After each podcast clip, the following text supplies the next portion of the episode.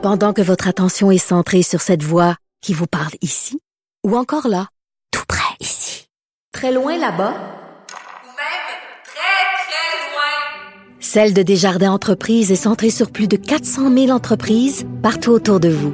Depuis plus de 120 ans, nos équipes dédiées accompagnent les entrepreneurs d'ici à chaque étape pour qu'ils puissent rester centrés sur ce qui compte, la croissance de leur entreprise. La Banque Q est reconnue pour faire valoir vos avoirs sans vous les prendre. Mais quand vous pensez à votre premier compte bancaire, tu sais, dans le temps à l'école, vous faisiez vos dépôts avec vos scènes dans la petite enveloppe. Hmm, C'était bien beau. Mais avec le temps, ce vieux compte-là vous a coûté des milliers de dollars en frais, puis vous ne faites pas une scène d'intérêt. Avec la Banque Q, vous obtenez des intérêts élevés et aucun frais sur vos services bancaires courants. Autrement dit, ça fait pas mal plus de scènes dans votre enveloppe, ça. Banque Q. Faites valoir vos avoirs. Visitez banqueq.ca pour en savoir plus.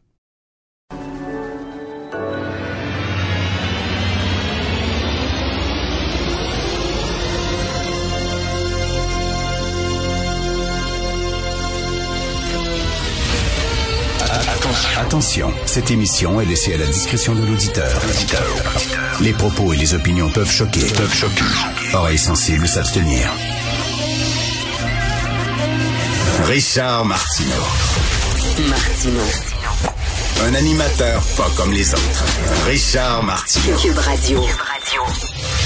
Bonjour, bon lundi. Merci d'écouter Cube Radio.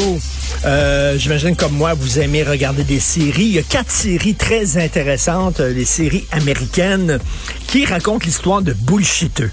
En fait, de quatre bullshiteux. En fait, c'est deux bullshiteux et deux bullshiteuses.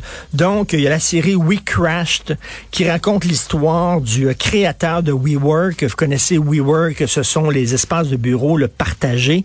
Euh, un gars absolument brillant qui est devenu gonzillionnaire en très peu de temps, mais qui a commencé à, à dépenser, à s'acheter un jet privé, etc., euh, à fonder une école.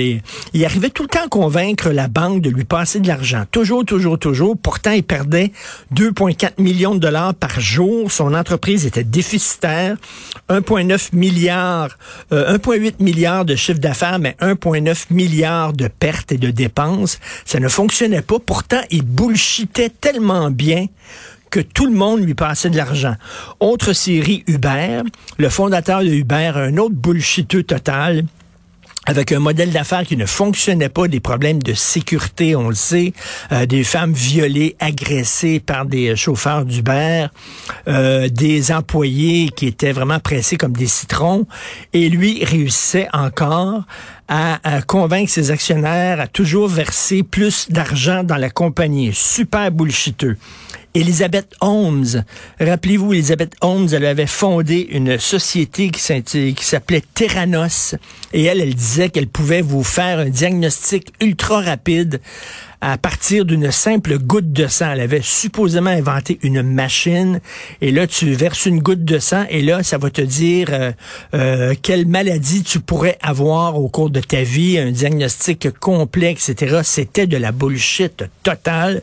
Cette fille-là, qui avait même pas, je crois, fini ses études secondaires, qui euh, se disait une experte en sciences et tout ça. Donc, elle aussi, elle avait convaincu des gens de verser des gonzillions de dollars dans son entreprise, une entreprise qui était fondée sur rien, fondée sur des mensonges. Il y a bien sûr euh, Anna Sirokin, cette jeune russe qui vient tout juste de sortir de prison, qui euh, disait qu'elle était une millionnaire, elle aussi, puis qui euh, avait volé un jet, se promenait en bateau de luxe, etc. Elle avait convaincu tout le monde qu'elle était une millionnaire alors que c'est une fille sans le sou.